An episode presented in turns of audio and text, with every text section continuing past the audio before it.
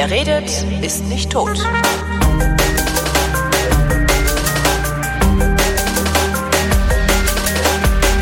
Willkommen zu einer neuen Folge der Wissenschaft, worin Florian Freistetter und Holger Klein sich über Neuigkeiten aus der Wissenschaft austauschen. Hallo Florian. Hallo Holger. Ich habe was Neues aus dem Universum.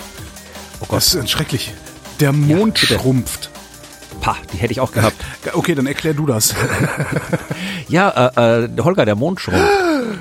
Ja. Was, was heißt denn das? Also verliert er auch an Masse? Kriegen wir dann hier irgendwie ja der, Gezeiten- morgen, morgen ist er weg. Aber dann kriegen wir dann nicht auch ein Gezeitenproblem, wenn er kleiner wird? Oder bleibt die Masse Nee, gleich? äh, nee. also äh, es ist alles nicht so tragisch und dramatisch, wie sich das anhört. Ähm, der Mond schrumpft, aber jetzt nicht, dass der jetzt tatsächlich irgendwie morgen weg ist und auch nicht irgendwie so, äh, dass wie wenn, wenn Vollmond und Halbmond und dann ist er weg oder wie so. Also das äh, ist alles nicht, um was es geht. Er verliert auch keine Masse, also äh, das, das ist auch nicht das, um was es geht.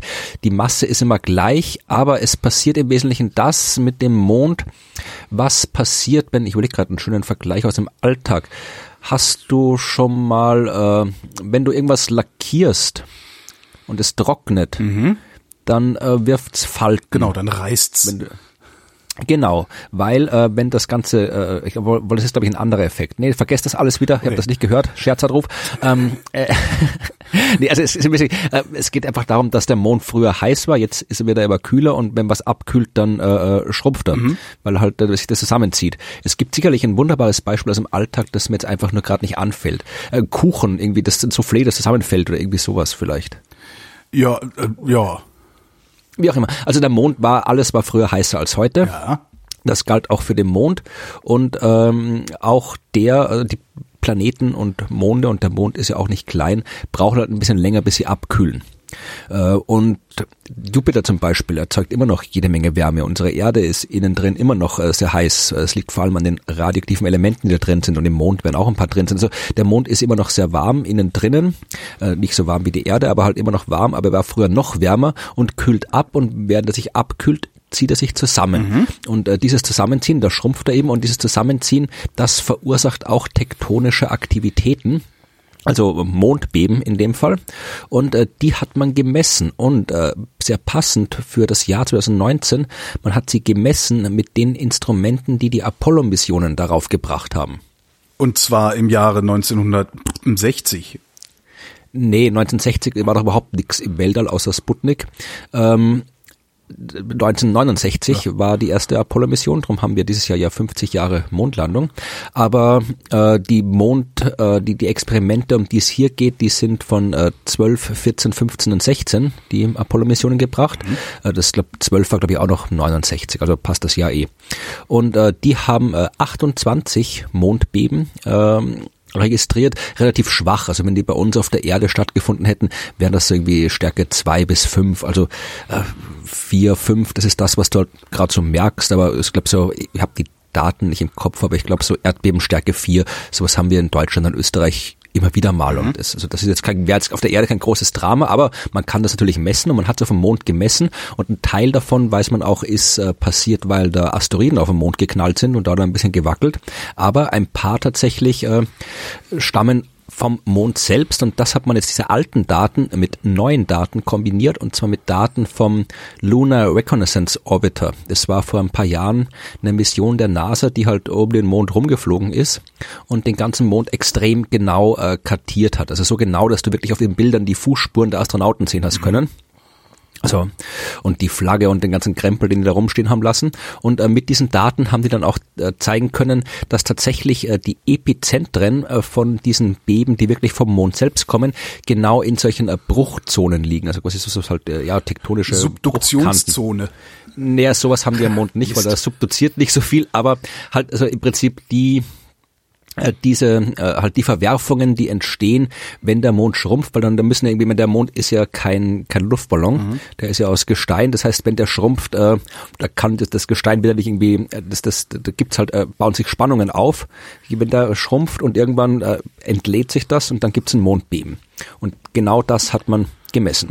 Und das ist ziemlich cool, weil äh, ja, also so aktive Tektonik äh, sieht man nicht so oft außerhalb der Erde. Also wir haben das auf äh, Io gesehen, dem Mond von Jupiter.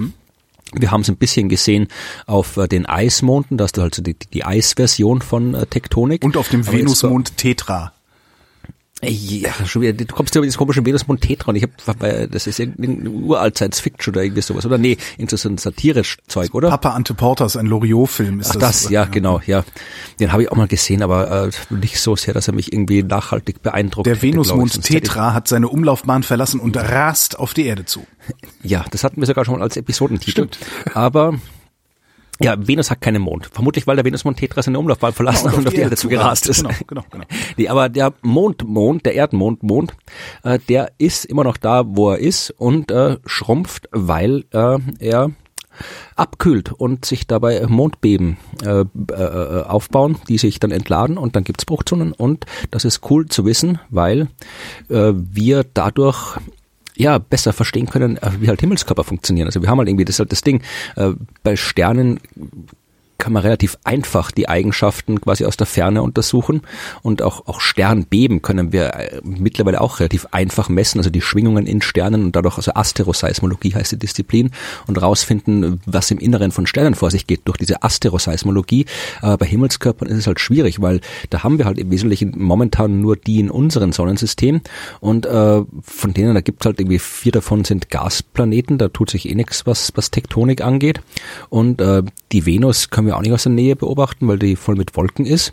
Und äh, insofern ist es halt cool, dass wir halt jetzt beim Mond, also dem nächsten Himmelkörper, den wir haben, wo wir auch schon mal waren und wo wir theoretisch wieder hin könnten, dass wir da jetzt äh, ja auch tatsächlich solche Beben äh, beobachten und erforschen können. Das ist ziemlich cool. Irgendwann zerreißt den Mond und dann haben wir hier Seven Eves, ich sag's dir. Äh, nein. Doch. Na gut. Gut, wir werden sehen. Also ich, genau, wir werden es ja sehen. Ich, genau. ich, wenn, du, wenn du recht hast, zeige ich dir ein Bier. Das ist nett. Ein Mondbier. Ja. Gibt es sonst was Neues aus dem ja. Universum? Ja, es ist jede Menge passiert im Universum. Also äh, gucken wir mal, was wir hier haben. Wir haben vielleicht mal was, jetzt nicht aus der aus der großen spektakulären äh, mega Schlagzeilen-Ecke, sondern etwas über seltene Erden mhm. äh, außerhalb der Erde. Oh. Also äh, seltene Erden. Äh, Astrobergbau. Werden, ja, das, da kommt auch noch was dazu, was ist anderes. Okay. Also äh, in dem Fall geht's, also es seltene Erden wird die Hörerschaft wissen, sind diese ganzen Elemente, die eigentlich gar nicht so selten sind, die sind nur nicht so einfach zu kriegen. Mhm.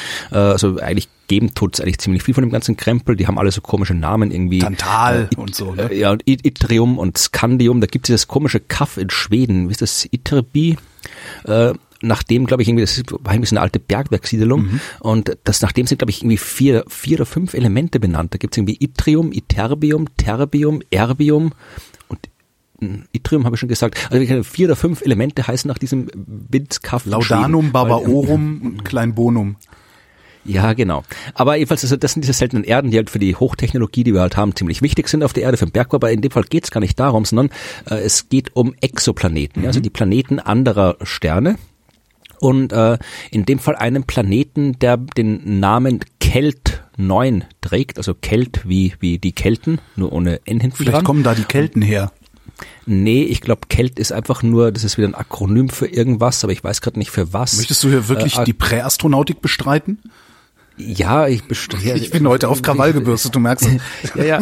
Die kommen, die, die, die, die Aliens vom, vom äh, Venusmond Tetra waren das. Nein, also Kelt, ich schaue gerade nach, was für, was für ein Akronym das ist. Also das ist halt irgendwie. Erich von Däniken wäre jedenfalls nicht stolz auf dich. Ja, das ist auch gut so, den habe ich ja schon mal gesehen. Ähm, Stimmt, ich erinnere mich. Das ist das, oh, auch ein netter Name, das äh, Kilo Degree, also Kilograd, Kilo Degree, Extremely Little Telescope. Extremely Little Kel Telescope, das ist schön. Zur Einweihung wurde ja. auf der kleinsten Geige der Welt gespielt. Das war das traurigste Lied Wahrscheinlich, ja. Nee, also ich, ich gucke mal, wo das herkommt, aber das ist halt hier, das ist äh, vermutlich so, so ein Roboter-Teleskop-Dingens. Ja, genau. Äh, gehört der Ohio-Universität. Äh, äh, und äh, ist halt äh, noch ein paar anderen Uni machen damit. Das sind zwei so kleine Roboter-Teleskope, die vermutlich irgendwo rumstehen. Äh, in Arizona stehen die, ja genau, in Arizona stehen viele Roboter-Teleskope und äh, mit denen werden halt, das sind so äh, Exoplaneten kann man ja mittlerweile äh, auch mit kleinen Teleskopen entdecken, äh, weil äh, man da die Helligkeit von Sternen messen muss. Also bei einer Methode, dann misst die Helligkeit von Sternen und guckst, ob die periodisch quasi blinken, mhm. weil das heißt dann, dass ein Planet von uns aus gesehen den Stern umkreist und halt immer, wenn der Planet vorm Stern vorbeizieht, wird er ein bisschen dunkler und Helligkeit kann man mittlerweile recht gut messen, so gut, dass du halt hier tatsächlich so extremely little äh, Drifts tatsächlich, das sind im Wesentlichen, das sind irgendwie Teleobjektiv oder sowas 4,2 Zentimeter Öffnung haben die. Also Ach, das geht aber. Das ist, ja, ja das, das, ist jetzt irgendwie. Äh, es gibt dann noch, noch eine Adaption sehe ich mit einer Linse mit 7,1 Zentimeter. Also im Wesentlichen stehen da zwei Fotoapparate in ja. der Wüste ja. und äh, die haben halt diese. Aber anscheinend ist sowas reicht zur Kälte. Sehe ich jetzt gerade, die haben irgendwie schon tatsächlich zwei, vier, sechs, acht, zehn, so über ein Dutzend äh, Exoplaneten entdeckt und einer von diesen Exoplaneten, das ist eben äh, Kelt 9, der umkreist den Stern HD 195 5689. Werde ich auch nichts sagen. Sagt mir auch nichts. Das Ding ist im Sternbild Schwan, 650 Lichtjahre von uns weg. Und äh, dort gibt's einen Planeten und dieser Planet, der äh, ist äh, voll mit seltenen Erden oder voll, weiß ich nicht, aber dort hat man seltene Erden entdeckt. Also dort hat man äh, nachweisen können äh, Natrium, Magnesium und Chrom. Mhm. Äh, das sind keine seltenen Erden, aber auch Scandium und Yttrium. Wie weist man das nach? Ja, das ist eine gute Frage. Das ist auch das Schöne an dieser Arbeit. Also das ist nicht so, dass normalerweise, wenn das Zeug da irgendwie unter der Erde rumliegt, dann natürlich äh, kannst du das nicht nachweisen. Eben. Äh, in dem Fall, es ist aber kein kein äh, terrestrischer Planet, also kein Planet mit äh, fester Oberfläche, kein kleiner Planet, sondern es ist ein sogenannter heißer Jupiter. Mhm. Also einer von äh, den Planeten, die äh, so groß oder größer als Jupiter sind, also Gasplaneten und zwar Gasplaneten, die ihrem Stern extrem nahe sind. Ja, also sowas haben wir bei uns im Sonnensystem nicht, aber andere Sterne haben sowas. Also Gasplaneten, die ihrem Stern extrem nah sind und deswegen auch extrem heiß sind. Das heißt, äh, dieser Planet äh, bei Kelt 9, der ist äh, 4000 Grad heiß. Das heißt, der, der, der, der strahlt, der strahlt Licht aus. Naja, das, ja, der strahlt halt generell, also er strahlt also, halt Infrarotstrahlung Infrarot, aus, da wird, ja. ja, also wird auch schon ein bisschen was Licht rauskommen, aber 4000 Grad heißt vor allem, also so ziemlich alles, was da rumliegt, äh, ist halt, äh, da liegt nichts rum, da gibt es keine feste Oberfläche mhm. und das Zeug, was da ist, das ist halt irgendwie, das ist halt alles verdampft. Also du hast halt nichts, was nicht verdampft ist. Ja. Das heißt, äh, sämtliche Elemente, die da dem, auf dem Planeten existieren, die äh, hast du halt als Gas in seiner Atmosphäre. Mhm. So, und äh, jetzt kannst du halt dann ähm, mit einem großen Teleskop, also nicht mit so einem äh, in der Wüste rumstehenden Fotoapparat, der hatte nur den Planet entdeckt, ähm, die Forschung, die wurde hier mit einem größeren Teleskop gemacht natürlich, kannst du äh, Spektroskopie machen, also mhm. kannst das Licht analysieren und in dem Fall ähm, ich habe mir jetzt nicht genau angeschaut, wie sie es gemacht haben, äh, weil normalerweise du kannst den Planet ja nicht direkt sehen, also du kannst das Licht, das der Planet reflektiert oder halt durch seine Wärme selbst abgeht, nicht direkt sehen, sondern immer nur indirekt, aber du kannst so, so Transmissionsspektroskopie machen zum Beispiel, ja. Also wenn der Planet zum Beispiel vor dem Stern vorüberzieht und dann halt ein Teil vom Sternenlicht noch durch die äußeren Schichten des Planeten durchstrahlt ja. zur Erde dann und sowas. Also so kann man äh, die die oder du kannst äh, auch probieren, halt wenn du weißt, wann der Planet vorm Stern ist oder neben dem Stern oder hinter dem Stern, dann kannst du quasi das Sternenlicht ähm, mal ohne Planet beobachten und mal dann halt, wenn der Planet vorm Stern steht, dann kriegst du Licht vom Planet und vom Stern und dann kannst rechnerisch äh, das Licht vom Stern quasi abziehen und hast dann nur das Planetenlicht. Also äh, eine von diesen Techniken werden die verwendet haben, diese äh, Wissenschaftler aus äh, von wo auch immer äh, Schweiz aus der Schweiz und äh, so hat man dann rausgefunden, dass eben dieser Planet tatsächlich eben äh, seltene Erden hat und das war äh, das erste Mal, glaube ich, dass man seltene Erden äh, in der Atmosphäre von einem extrasolaren Planeten gefunden hat, was jetzt äh, keine momentanen konkreten spontanen Auswirkungen auf irgendwas hat. Ja, doch Elon Musk wird sich ist. wahrscheinlich schon überlegen, wie man da hinfliegen und das abbauen kann. Ne? Ja, ja, ach Gott, das soll nicht so viel kiffen. Aber, ähm, aber äh, was halt ist, äh, was interessant ist, dass du halt tatsächlich, äh, du, dass du das halt irgendwie du kannst es halt, also du kannst, äh, haben, hat man wieder gezeigt, es war nicht das erste Mal, dass man äh, Elemente in der Atmosphäre, dass man Atmosphären von Exoplaneten untersucht hat, das ist schon öfter gelungen. Aber jetzt halt wirklich auch, also das, da wird jetzt, äh, werden jetzt keine gewaltigen Mengen an seltenen Erden rumliegen. Das heißt, äh, das ist, es zeigt, dass die Technik eben schon fortgeschritten ist, dass man das sehr genau machen kann, dass man auch sehr spezielle Elemente nachweisen kann. Und äh, das ist äh, ein gutes Zeichen, wenn es darum geht, dass wir irgendwann mal bei kleineren Planeten diese äh, Biomarker finden wollen. Ja, also halt irgendwie diese Elemente nachweisen wollen, die ein Anzeichen sein könnten, dass es dort Leben gibt. Ja, also irgendwie mhm. Ozon, Methan und so weiter. Also das, was wir dann so im nächsten Jahrzehnt vorhaben, wenn die großen Teleskope kommen. Und äh, es ist schön zu sehen, dass wir das jetzt auch schon in einem gewissen Maß können, weil das heißt, wenn unsere Instrumente besser werden, dann können wir es dann besser und wissen schon, wie es geht. Ich habe eine Nachricht von der Erde gefunden und zwar ja. ähm, haben unsere Vorfahren Kannibalismus betrieben. Es scheint einen, eine Menschenart gegeben zu haben, die hieß Homo antecessor, also Vorgänger. Mhm. 900.000 Homo anteportas. Äh, Homo anteportas. ist von Venus Montetra eingewandert. Sehr schön. Der hat, also der hat vor 900.000 Jahren äh, in Nordspanien gelebt und hat gleichzeitig, zumindest sagen das die Fossilien, gleichzeitig äh, mit dem Homo heidelbergensis, den kennen wir ja, der mhm. hat ja in Heidelberg ja. gewohnt. Ähm, genau, ja. Das sind beides Vorfahren des Neandertalers. Und äh, spanische Wissenschaftler haben jetzt äh, Fossilien vom Homo antecessor freigelegt und angeguckt und haben Belege für Kannibalismus gefunden. Steckt ähm, eine Gabel also, im Knochen. Genau, konnten also nachweisen, dass die äh, Menschen gehäutet, ausgeweitet und entbeint wurden und äh, die Langknochen haben sie aufgebrochen, um Knochenmark rauszufuttern. Mhm. Und gehen jetzt davon aus, dass sie das nicht aus Not gemacht haben, dass sie sich gegenseitig aufgefressen haben, mhm. weil sie nämlich äh, an der gleichen fossilen Stelle äh, auch sehr viele Tierknochen gefunden haben. Das heißt, es war eigentlich genug tierisches äh, Fleisch da.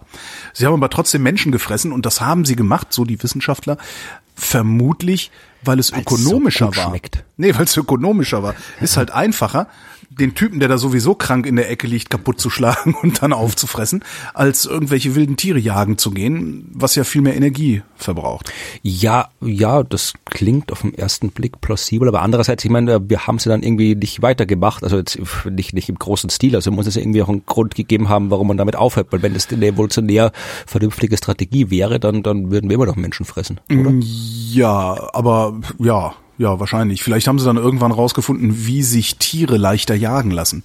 Also dass der Energieaufwand, also der Energieaufwandsgewinn irgendwie besser war. Das heißt, es kann ja auch sein, dass die, dass die, äh, dass der, der Homo anteportas, dass es ihm trotzdem unangenehm war, dass er seine Toten gefressen hat. Oder er ist halt irgendwie ausgestorben, weil sie alle aufgefressen haben. Das kann sich auch sein, ja. Oder er hat irgendeine Krankheit gehabt, die von, vielleicht ist ja auch, wenn man, wenn man Menschenfleisch isst, wird man hm. vielleicht irgendwann wahnsinnig oder irgendwas. Ich habe genau ich, ich erinnere mich jetzt irgendwie vage, könnte dann irgendwie zu Hause nachschlagen.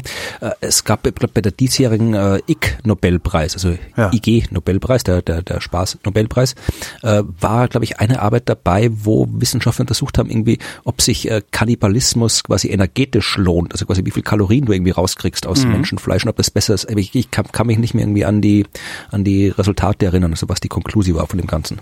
Ähm, pff Weiß ich gar nicht, ne, wie viel, es werden ja genauso viel Kalorien drin sein wie, wie in tierischem Fleisch, oder?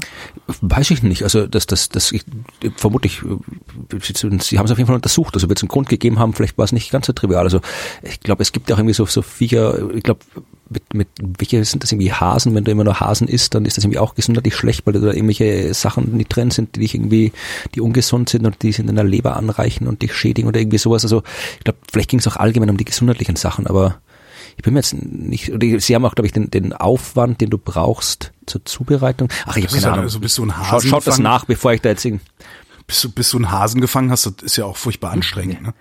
Ja, aber schaut das selber nach, bevor ich da jetzt noch irgendwie un uninformiert rumschwafelt. Da ist niemandem geholfen damit. Och. Aber interessant. Ja. Das war's auch ja, schon mit Kannibalen, schon was ich zu erzählen hatte. ja, gut. Aber wenn wir dann schon quasi beim Thema sind, äh, hier eine schöne Umfrage. Äh, du bist ja kein Österreicher, Holger. Ein äh, Glück, dafür ja. Kann, da, ja, das ist ja, da ist ja froh. Ähm, aber ich bin Österreicher, ja. Und äh, ja, na, das äh, gut, fangen wir gar nicht erst an. Seit Jan ähm, Böhmermann kürzlich. ja, ja, ja, der, ja, der, der macht, der, der ist hier zu Lande sehr populär, ja. Mhm. Ähm, ja, heute im Spiegel war, war ein schöner Artikel über Österreich.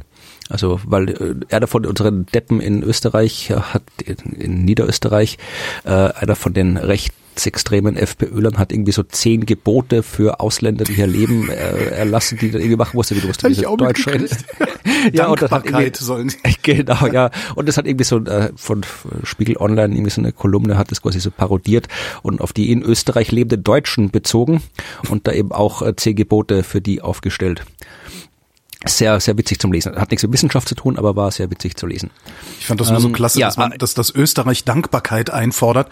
Das ist ja eigentlich ein Zeichen dafür, dass es Österreich doch sehr an Selbstvertrauen mangelt. Ne? Wenn man Ja, Leute jetzt- zur Dankbarkeit zwingen muss.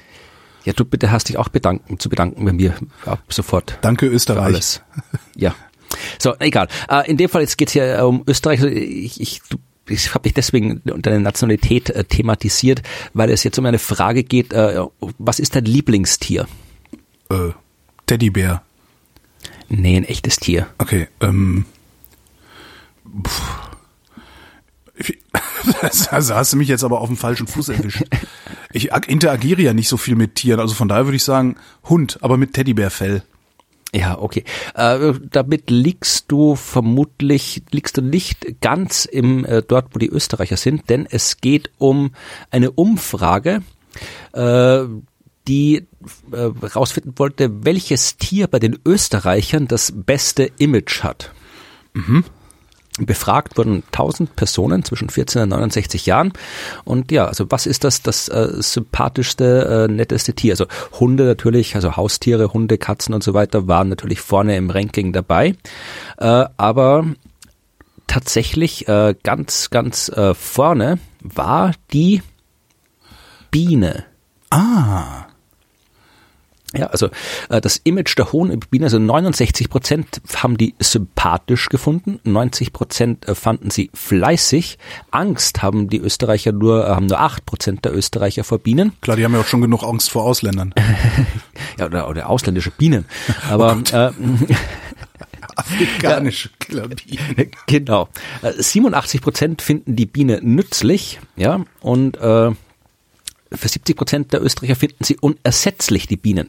Ja, also das, das, also das waren, es gab noch andere, also die äh, Affen äh, finden die Österreicher intelligenter als Hunde, Elefanten und Katzen.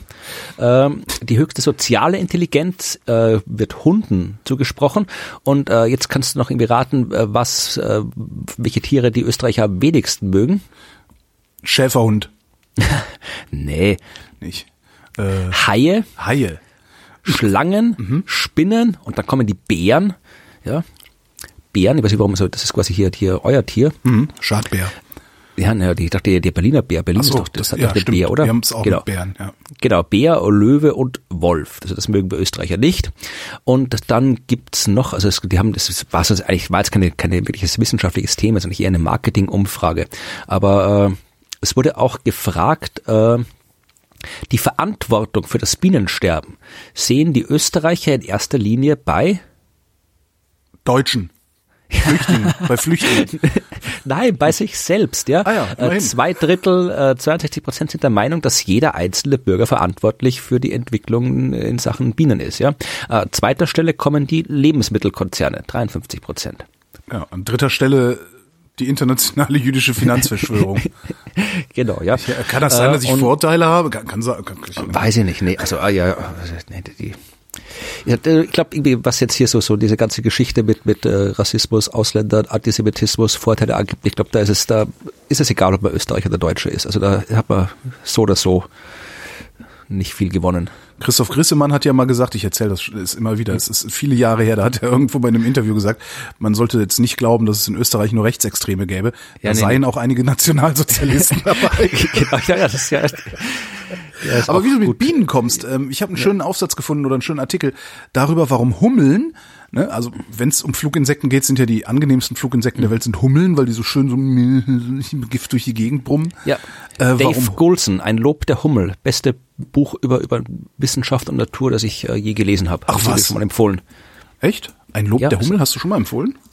Ich vermute ich mal, ich habe den Typ, es ist eins der, das hat mir so gut gefallen, dass ich sogar etwas gemacht habe, was ich nie gemacht habe, nämlich ich habe den Typen irgendwie kontaktiert und ein Interview mit ihm gemacht für meinen Blog. Mhm. Ähm, also und äh, sein aktuelles, der, der, der, der ist halt so ein Hubbelfahrt, der war einer von den Typen, die, der auch diese äh, rausgefunden hat, dass die Neonicotinide schlecht sind für die Bienen. Ja. Und die wird ihm machen und dieses, äh, diese, dieses komische Moratorium da mit seiner Forschungsgruppe erwirkt hat, hat noch einen ganzen Schwung andere Bücher geschrieben, alle extrem hervorragend, da verlinken wir dann. Wie heißt der Autor?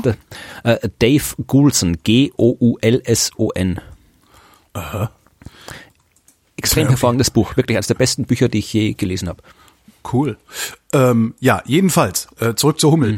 Ähm, Ja. Hummeln fliegen ja rum und machen eben, äh, wenn sie fliegen, aber wenn Ja. sie in Blüten reingehen, dann machen die einen sehr hochfrequenten Summton. Ich weiß nicht, ob du das schon mal gehört hast. Nee. Also das ist halt tatsächlich nicht so, Hummel macht ja eigentlich und wenn die in der Blüte ist, macht die Hummel aber das ist, ganz lustig und ähm, das machen die, äh, was ich auch nicht wusste, äh, die versetzen ihren Körper in Schwingungen durch Muskelkontraktion, um an der Blume zu schütteln, weil ähm, viele Blumen nämlich ihre Pollen so sparsam einsetzen, dass es nicht reicht, dass da einfach nur ein In- Insekt gegenstößt. Das heißt, die Hummel geht in die Blüte, rüttelt Schreit sie an, dieser, an. schreit sie an, genau, und sagt die Blüte ah! und lässt die Pollen fallen vor lauter äh, äh, Schreck. Und die fallen dann aufs Fell der Hummel und von ihrem Fell klaubt die Hummel dann diese Pollen wieder runter und bringt den Kram dann in den Stock. Was ganz witzig ist. Und äh, was noch witziger ist, die müssen das erst lernen. Das ist der Hummel nicht angeboren. Und jetzt kommt die Ja. Tragik, und da hat es eben schon Neonicotinoide. Wenn Hummeln Neonicotinoiden ausgesetzt sind, lernen die das nicht mehr ordentlich. Ja, das ist das, wenn, wenn hier die an, wie gesagt, wie bei den Menschen, ja, wenn die mit der Jugend anfangen mit zu saufen und zu rauchen und so genau. weiter, dann lernen sie nichts mehr, dann wird nichts aus ihnen. Ja, und das Tragische ist halt, dass äh, Neonicotinoide damit nicht nur die Populationen von Bienen und sowas angreifen, sondern auch dafür sorgen, dass die Bestäubungsleistung runtergeht. Weil die Hummel halt nicht mehr weiß, wie sie ordentlich brummt. Nee, summt. Brauchen wir Hummelbrumm-Schulen. Hummelbrummschule. Sehr schön. Hat bestimmt irgendein Österreicher. Genau, ja. Äh, Aber dann bleiben wir nochmal gleich bei dem Thema, nämlich äh, Insekten und äh, Österreich in dem Fall. Äh, ein Tier, das die Österreicher wirklich, wirklich nicht leiden können, das ist äh, Phylloxera vastatrix. Sagt ihr das was? Nee, gerade nicht. Phylloxera vastatrix kam in der Mitte des 19. Jahrhunderts äh, nach Europa mit einem Dampfschiff äh, über den Atlantik.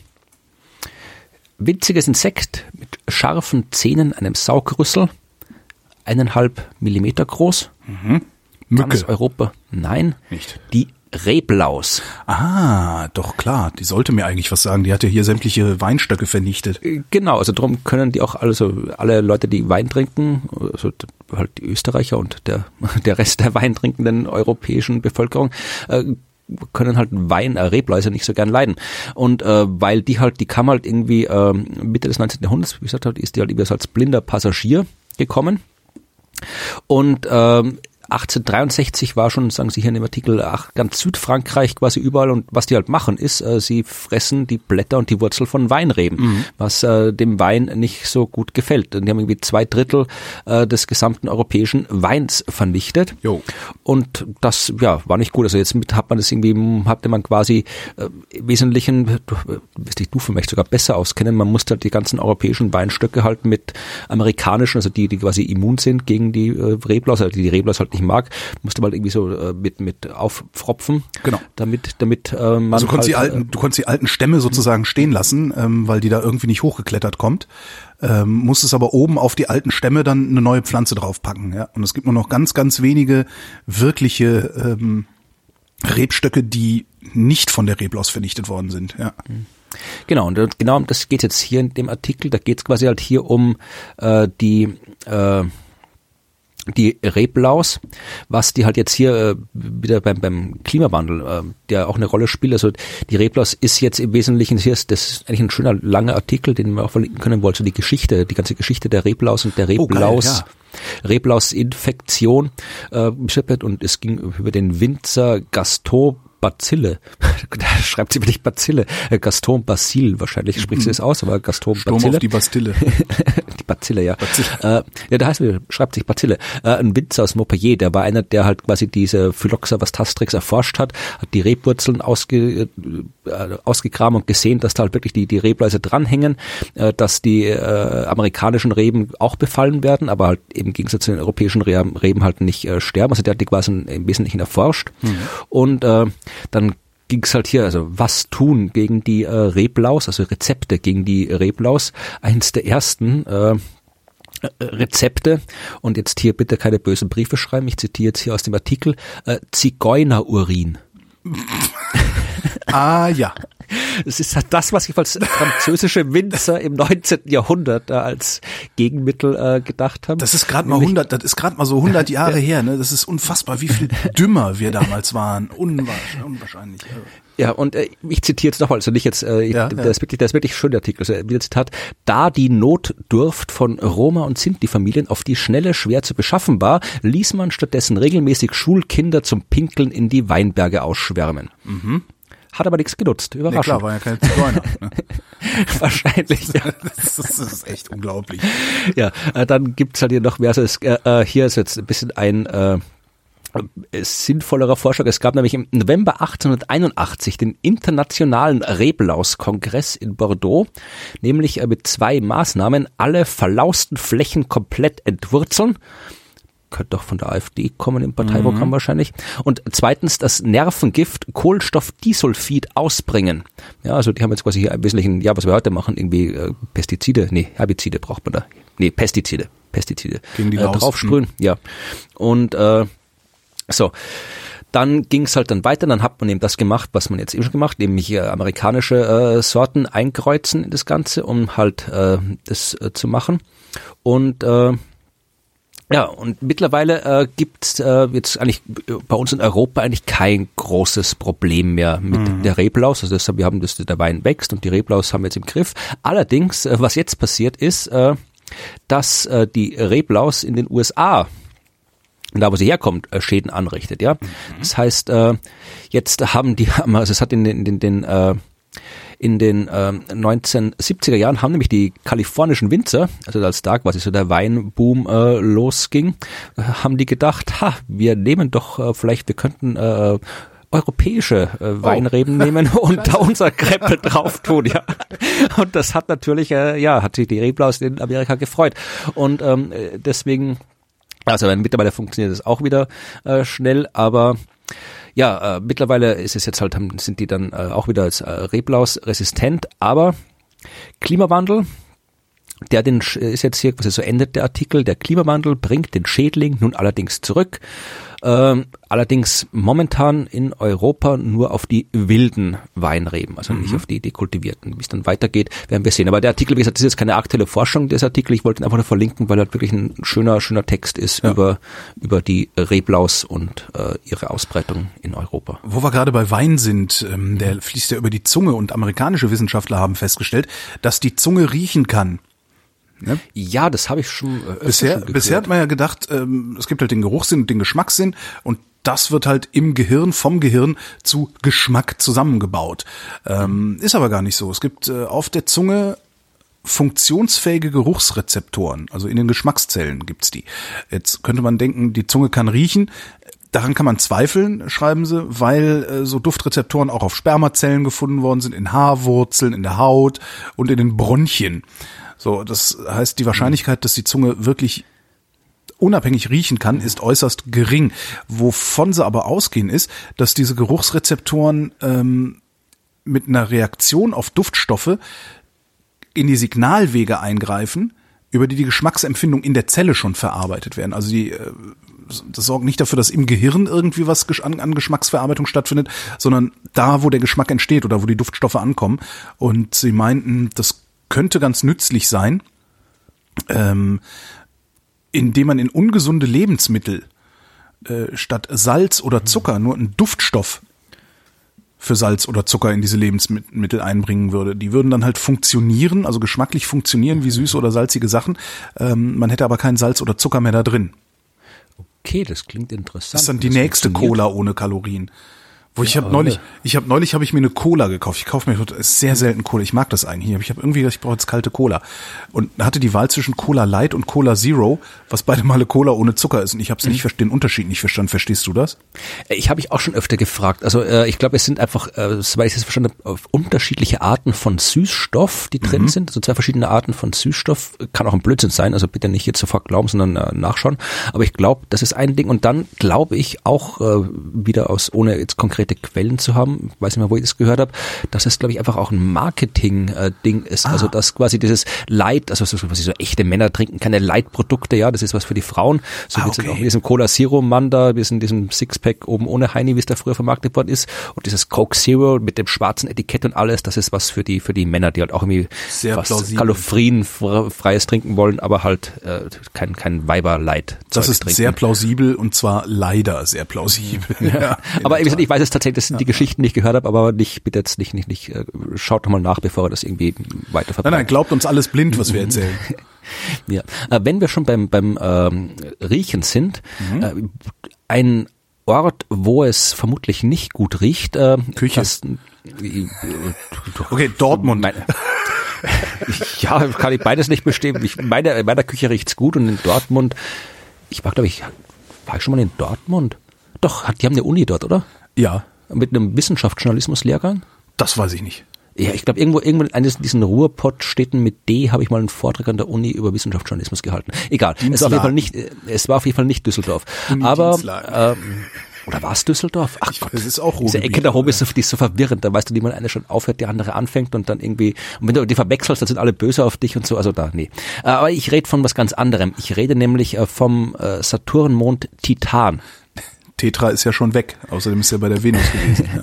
genau, nee, aber Titan ist halt wirklich ziemlich, wir haben sicherlich schon mal über Titan geredet, weil Titan ein äh, ziemlich cooler Himmelskörper ist. Also er ist wirklich ein äh, gewaltiger Mond, ja, also er ist der zweitgrößte Mond im Sonnensystem, hat einen Durchmesser von 5150 Kilometer, also wirklich in das, äh, glaube ich, größer als Merkur sogar. Wie, was für einen Durchmesser hat die Erde, dass wir einen Vergleich haben? Banana for Scale?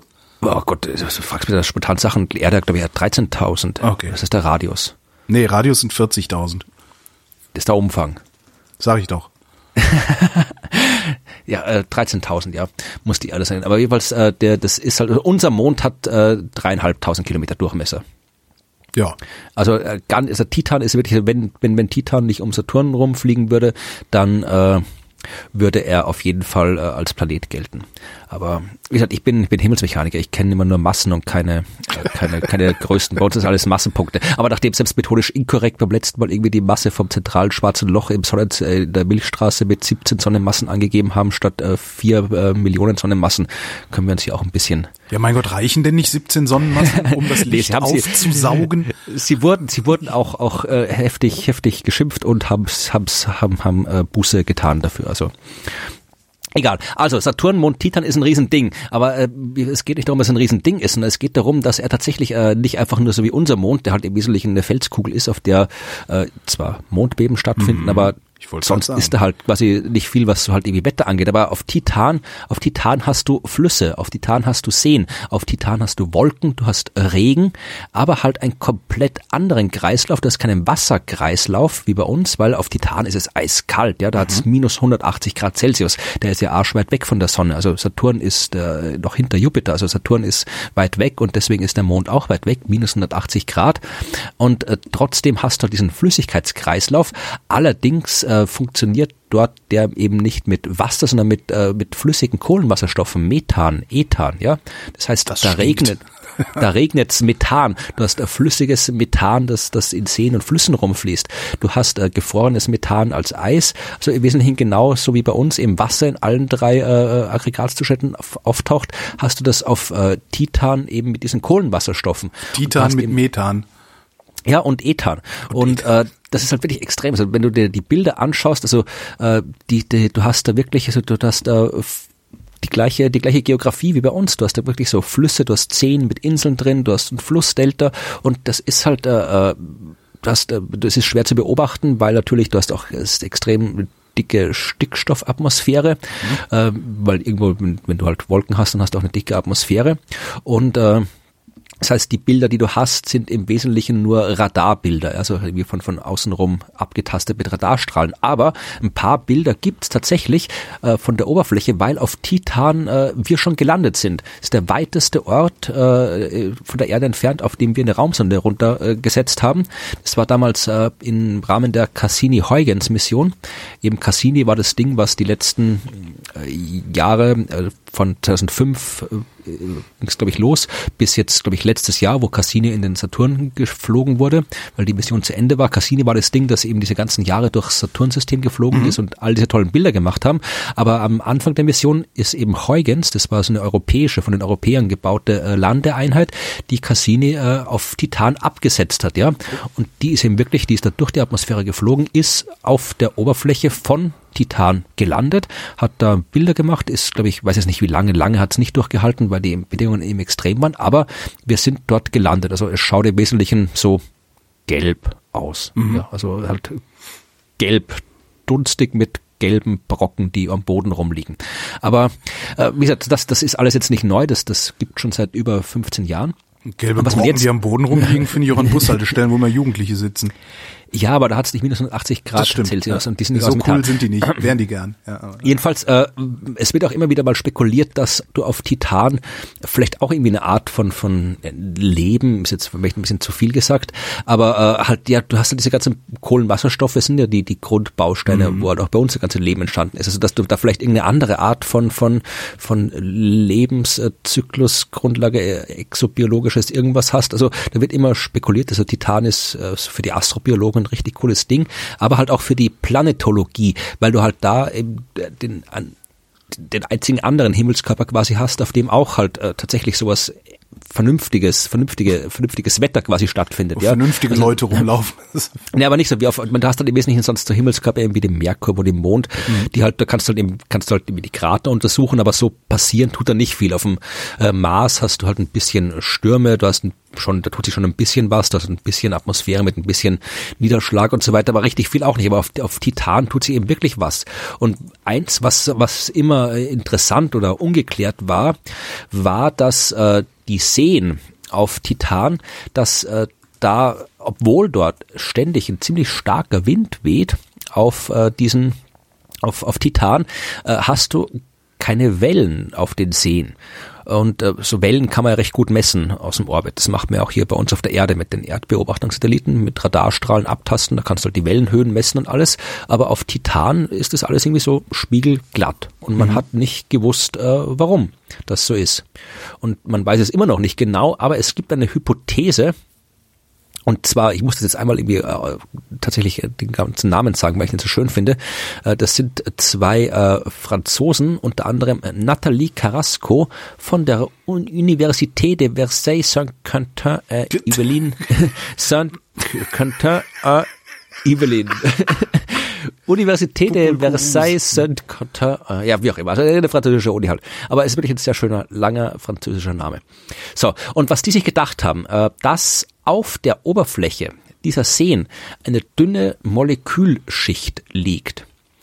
Und äh, so, so wie bei uns quasi jetzt so, so wie du das vorstellen kannst, so im, am ersten frostigen Tag im, im Spätherbst, wo halt wirklich so eine Eisschicht ist, wo schon irgendwie es reicht, wenn irgendwie ein Blatt drauf fällt, dass sie quasi wieder durchbrochen wird, mhm. äh, dass du hier äh, Aerosole hast, äh, Aerosole, die in sich in der Atmosphäre von Titan befinden, eben der besagte gelbe Dunst, wo die Aerosole sich quasi ständig äh, ablagern auf die Oberfläche und du da quasi, die sich halt, weil es halt eben kein Wasser ist, wie bei uns, oder, sondern eben tatsächlich Kohlenwasserstoffe sind. Das heißt, die können sich leichter verbinden und du kriegst dann quasi so eine, ja, wie so eine, so eine wie im, wie im Schwimmbad, ja, wo du dann irgendwie bei dir zu Hause, wenn du einen Pool im Garten hast, da tust du auch so, so eine Folie drüber mhm. am Abend.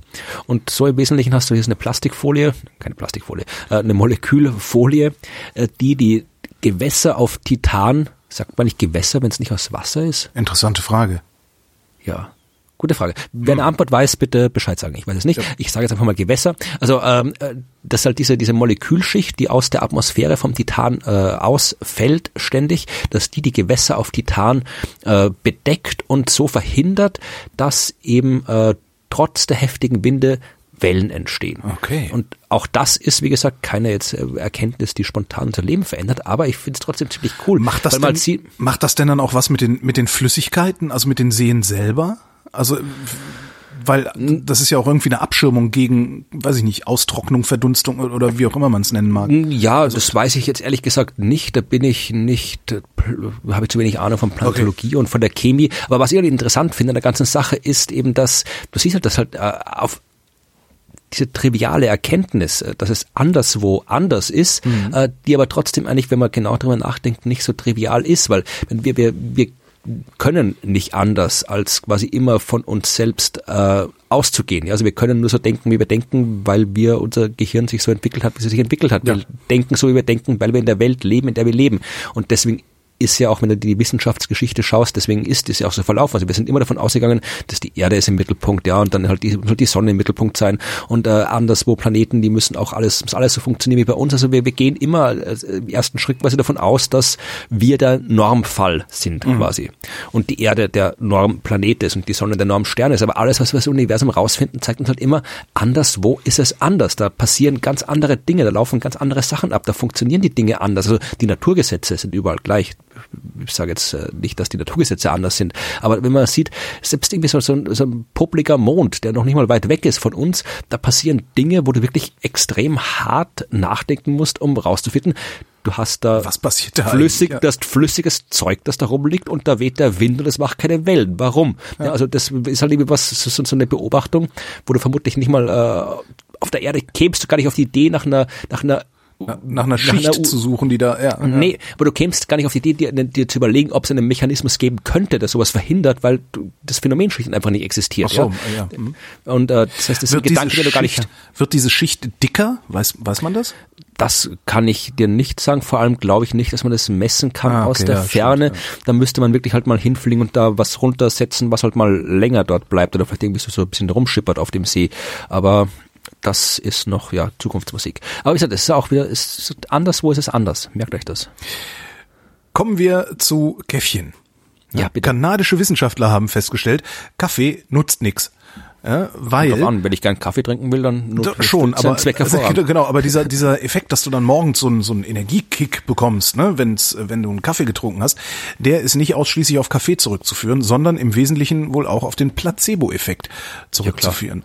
das heißt, äh, sie haben ähm, Leute angeguckt, die gerne und viel Kaffee trinken, also Kaffee trinken, Kaffeeliebhaber haben sie es genannt. Ähm, Cafficionados. genau, Kaffeesommelier. Barista Kaffeekonnoisseure. heißt die doch, oder? Nee, das sind die Typen, die bei, bei Starbucks auf den Knopf drücken, damit der Kaffee so. rausfließt. Hipster? Was? Hipster? Hipster auch, ja. äh, wobei Hipster sind die Bärtigen, die die Bärte den Arabern geklaut haben, was sie immer nicht hören wollen, wenn man ihnen das sagt. Äh, kommen wir zurück zu den Kaffeeliebhabern. Die Kaffeeliebhaber ähm, haben sie halt untersucht, ne, wie, wie man halt sowas untersucht mit äh, erhöhtem Dingsbums, äh, sag schnell, Stress und so weiter, äh, Levels. Und äh, haben festgestellt, solange Menschen, ich zitiere, solange Menschen Kaffee mit einem Erregungszustand verbinden, ganz gleich woher diese Assoziation auch stammt, kann die Wahrnehmung von Sinnesreizen, die an Kaffee erinnern, das zentrale Nervensystem stimulieren, ohne irgendeine Form von Koffein zu sich zu nehmen. Das überrascht mich jetzt nicht so sehr, weil Funktioniert sogar bei diesen Leuten bei Kaffeewerbung. Ja, du musst irgendwie einmal irgendwie den, das ganze Poster vom Militermann über dein Bett hängen, Genau. dann bist du auch morgens munter. Nee, aber Ja, aber durch die Schreie. Ja, aber es überrascht mich jetzt nicht so sehr, dass das funktioniert, weil man kennt das ja vom Alkohol genauso. Also wenn du quasi Ja. glaubst, du trinkst äh, Alkohol, aber in Wahrheit ist es alkoholfrei, dann, dann kommst du trotzdem besoffen vor. Ja. Oder beziehungsweise hast die Effekte, also dass du dich halt irgendwie äh, selbst dann irgendwie äh, oder andere gegenüber irgendwie attraktiver findest als sonst Also die ganzen Effekte, die man kennt. Ähm, das ist äh, wird vermutlich auch würde mich nicht wundern, wenn da quasi die gleichen Mechanismen im Gehirn ablaufen, die auch ablaufen, wenn du quasi halt irgendwie die Kaffee-Assoziation hast und dann halt die mit den Effekten quasi verbindest. Ja, und sie haben das ausprobiert an äh, Westlern und Ostlern. Also jetzt nicht äh, BRD, DDR, sondern äh, Asiaten und, und, und, und wie nennt man das denn? Kaukasiern. Ähm, und diese Wirkung, also die, sie nennen es eine kognitiv verändernde Wirkung von Kaffee, die war bei Leuten, die aus westlichen Ländern kommen, stärker, weil Kaffee beliebter ist im Westen, ganz klar, und vor allen Dingen assoziiert wird mit Energie, Konzentration und Ehrgeiz. Und Kaffee wird ein größerer anregender Effekt nachgesagt als Tee. Aber in Asien müsste das dann ja mit Tee funktionieren. Vermutlich, aber das haben sie nicht getestet. da, wir brauchen da einfach mehr Forschung an dieser Ja. Stelle. Also wir müssen den Asiaten Tee verkaufen. Genau, ja. Äh, was habe ich denn noch? Ähm, ich hätte, ah, genau, ich wollte noch was zum Asteroidenbergbau sagen, weil der gerade wieder in den Medien ist. Ach, okay, Ja. mitgekriegt, okay. Ja, das ist ja so ein Ding. Also Asteroidenbergbau ist eins von den, ähm, sagen wir mal so die, abgesehen von den Asteroiden, die immer irgendwo einschlagen und uns bedrohen und uns umbringen wollen. Das Asteroidenbergbau das einzig andere Thema, das äh, regelmäßig äh, in die Medien kommt und was dann regelmäßig auch von dieser äh, typischen, ja halt irgendwie Space äh, Nerd Blase halt sehr sehr gehypt wird. Und ähm, da heißt es dann immer irgendwie so, wir hatten glaube ich schon mal die Geschichte von Luxemburg, ja, so Luxemburg jetzt hier macht, dass Luxemburg jetzt irgendwie Asteroidenbergbau macht und so weiter, die haben wir glaube ich schon vor ein paar Jahren schon mal gehabt und äh, weil es ja tatsächlich stimmt, dass Luxemburg das einzige Land ist, das eben tatsächlich eben Gesetze hat. Also Luxemburg hat quasi Gesetze, die regeln, wie halt Asteroidenbergbau ablaufen würde und we wem was gehört und so weiter. Das haben andere Länder nicht. Und jetzt haben sich äh, Amerikaner und Luxemburger zusammengetan, quasi. Also es hat äh, der US-Handelsminister Wilbur Ross, heißt er. Und ähm, der hat sich jetzt quasi hier mit den Luxemburgern getroffen und haben halt gesagt, ja, im Wesentlichen haben die nicht viel gemacht. Die haben halt nur gesagt, ja, wir, wir machen halt jetzt, wir, wir, wir tun jetzt gemeinsam. Wir kooperieren ein bisschen. Und ähm, dann halt die üblichen Geschichten, ja, Asteroiden es haben halt irgendwie wahnsinnig viele wichtige Rohstoffe, da gibt's alles, was man haben will, eben Eisen, da gibt's äh, die ganzen seltenen Erden, auf dem Mond gibt's Helium-3 und so weiter, Wasser gibt's und das ist alles ganz wichtig, wenn man was machen will im Weltall und deswegen äh, braucht man das und so. Und äh, die haben halt gesagt, ja, wir, wir, wir machen das jetzt. Das Ding ist, also es sind dann, ich habe dann schon tatsächlich, äh, weiß nicht mehr, wo ich es gelesen habe, irgendwelche auch ja, dass das äh, andere Leute, Wissenschaftler, ich glaube, es waren Wissenschaftler, gesagt haben, ja, aber wir müssen aufpassen, wir dürfen irgendwie, äh, dann da gab es diese, diese, diese Horrorgeschichte, dass dann äh, wir jetzt die Saturnringe abbauen werden in Zukunft, ja. Und Absaugen weil- werden wir die. das ist nicht, ne, weil halt, wie gesagt, das Saturn, ja, es ist halt im Wesentlichen Wassereis, was da rumschwirrt. Und da Wasser kann man immer brauchen im Ja, stimmt, Weltall. Also, und dann, aber das ist halt, das war halt wirklich, das war so eine typische Geschichte, die halt, die halt so, so, ja, aus, aus sämtlichen Proportionen hinaus gehypt oder halt diskutiert worden ist. Weil im Wesentlichen, ich zitiere jetzt mal diesen US-Handelsminister, äh, die haben halt äh, eine, US-Handelsminister äh, Wilbur Ross unterzeichnete höchstpersönlich eine detaillierte Absichtserklärung Mhm. und sagt, wir werden zusammenarbeiten, um ein Billionen-Dollar-Weltraumgeschäft zu schaffen. Ja, äh, schön und gut, aber ich kann auch sagen, ich, ich, So eine Absichtserklärung können wir auch machen. Wollen wir ja, Holger, wir, wir, wir werden zusammenarbeiten, um einen Billionen-Dollar-Podcast zu machen. Ja, Sehr gut. So. Absichtserklärung. Sehr schön. Ja, also natürlich, wenn Doch Ideen nichts über Wissenschaft. ich bin ein, ich bin ja wirklich kein, kein, kein Gegner des Asteroidenbergbaus. Ich meine, ich habe hab ein ganzes Buch geschrieben und erklärt, wie cool Asteroiden sind und wie wichtig Asteroiden sind und wie wichtig Asteroidenbergbau ist. Also ich bin, wer, wer einmal bei der Science Buster Show war, weiß, dass ich äh, durchaus aus persönlichem Antrieb äh, ständig die Asteroiden lobe, weil ich sie wirklich cool finde und auch Asteroidenbergbau wirklich wichtig finde, weil es tatsächlich ja stimmt, wenn du irgendwelche großen Projekte machen willst im Weltall, also wenn du irgendwie so, so wie Raumbasis, so, äh, Kraftwerke, Sonnenkraftwerke, der Umlaufbahn oder irgendwas machen willst, brauchst du halt Rohstoffe. Die kannst du nicht mit Raketen von der Erde ins Weltall schaffen. Das geht schlicht und einfach nicht. Du musst die Rohstoffe von dort holen, wo sie im Weltall sind. Das sind die Asteroiden. Also Asteroidenbergbau macht absolut Sinn. Und es gibt ja, Aber es Saturnringe, naja, nee, es ist, im Prinzip, ja, das, da wird so, wäre sogar jetzt gar nicht mal so schlecht, weil da, da, da hast du halt das Wasser im Wesentlichen schon fertig da liegen. Du musst das nicht irgendwas im Gestein rausklauben, wie bei den ja, Asteroiden. aber da musst du halt auch erstmal hin. Ne? Ja, eh, genau. Und das ist ja alles auch, die können, da können Luxemburger und Amerikaner und diese ganzen privaten Firmen, wie die alle da heißen, Planetary Resources und die ganzen anderen, äh, die können, ähm, da gab's ja auch dies, diesen, diesen äh, so, so, so ein äh, Crowdfunding, wo Leute irgendwie, die haben das nicht eine Million oder mehr irgendwie zusammengekriegt, für, im Wesentlichen für dann irgendwie so, so ein popliges Teleskop, das glaube ich noch nicht mal gebaut ist, äh, das dann im Wesentlichen Nur mal irgendwie ein paar Fotos macht und Das guckt, wo extrem der Asteroid sein könnte, ja. Aber jedenfalls, also dieses ganze, diese ganzen, das ist immer, wird immer so extrem gehypt, das ist ein bisschen so, so ein bisschen so, so Tesla-mäßig, ja. Also es wird immer gehypt, ja, und wir machen jetzt das und wir machen das und dann hier, da gibt's tolle Präsentationen, wo dann schon erklärt wird, äh, wir, wir bauen dann hier, die wollten so fliegende Tankstellen machen und irgendwelche Raumsonden, die automatisch von Asteroid zu Asteroid fliegen und dann irgendwie das Wasser absaugen und dann irgendwie Wasserstoff und Sauerstoff trennen und dann können die Raumsonden da quasi andocken automatisch und also irre, irrsinnige Sachen. Aber du, du musst halt mal es, du kannst, du musst halt was machen außer Absichtserklärung. Ja, du musst eben. Raketen bauen, du musst hinfliegen, du musst äh, wirklich auf dem Asteroid landen, du musst irgendwie dir Technik bauen, wie du den Asteroid abbauen kannst. Du musst einen Asteroid, wenn, sowas, was die NASA ja macht. Die NASA ist ja gerade unterwegs äh, mit einer ihrer Missionen ähm, Osiris äh, Rex die tatsächlich auch ein Stück von dem Asteroid dann zur Erde zurückbringt, also in eine Umlaufbahn um den Mond, glaube ich, bringen will, um den dort halt zu untersuchen. Also, aber das, das dauert alles noch ewig und bis wir da wirklich einen Asteroidenbergbau haben, der den Namen verdient, das dauert halt ewig. Also da können noch so viele Absichtserklärungen unterschrieben werden. Also da muss man wirklich nicht anfangen, sich jetzt irgendwie drüber aufzuregen, dass vielleicht die Saturnringe abgesaugt werden, weil erstens Das wird das Letzte, was groß- wir machen, ja. genau, und also äh, ja, also die, diese Asteroidenbergbaugeschichten sind interessant, aber ich glaub's erst dann, wenn ich quasi den, den, den, den ersten Typ mit der Spitzhacke am Asteroid sehe. Deutsche und äh, österreichische Wissenschaftler haben gemeinsam rausgefunden, Schlaf macht schlau. Tatsache. Ja, hättest du auch nicht gedacht. Also, wie lernen wir? Wir nehmen den Stoff, wir wiederholen den häufig und das führt dann dazu, dass er sich ins Langzeitgedächtnis verlagert. Da bleibt der aber nur, wenn du nach dem Lernen mehrere Stunden schläfst. Ansonsten rutscht das wieder zurück ins äh, Kurzzeitgedächtnis. Finde ich total faszinierend. Das, also Schlaf hilft, schreiben Sie, Erinnerung und Lernstoff rapide einzuprägen und schafft dadurch zugleich gleich im Kurzzeitgedächtnis Platz für neue Inhalte. Das heißt, hört wenn du viel lernst und wenig schläfst, ist erstens dein Langzeitgedächtnis nicht aktiv genug dafür und zweitens funktioniert dein Kurzzeitgedächtnis erst recht nicht mehr, weil es einfach viel zu voll ist, viel zu viel zu verarbeiten hat. Ja, da, da könnte man doch einfach in Zukunft jetzt immer so, so Double Features machen. Zuerst kommt äh, die Wissenschaft und danach genau. der Einschlafen-Podcast von, Holg, äh, von, von, von, von Tobi. Tobi, genau, das wollte ich eh sagen. Also nach dieser Sendung solltet ihr alle erstmal schlafen, damit ihr das Gelernte auch in euer Langzeitgedächtnis überführen könnt. Vor allen Dingen die Dinge, bei denen wir nicht wissen, wovon wir sprechen. genau, ja. ja. Äh, ja, ich hätte noch eine Geschichte aus dem Universum. Oh, noch eine aus dem Universum. Ich habe Ja, noch was hab aus dem Menschen. Warte mal, die, die schiebe ich gleich nach. Hast du Depression? Ich glaube nicht, nee. Okay, leidest du manchmal unter Verstopfung?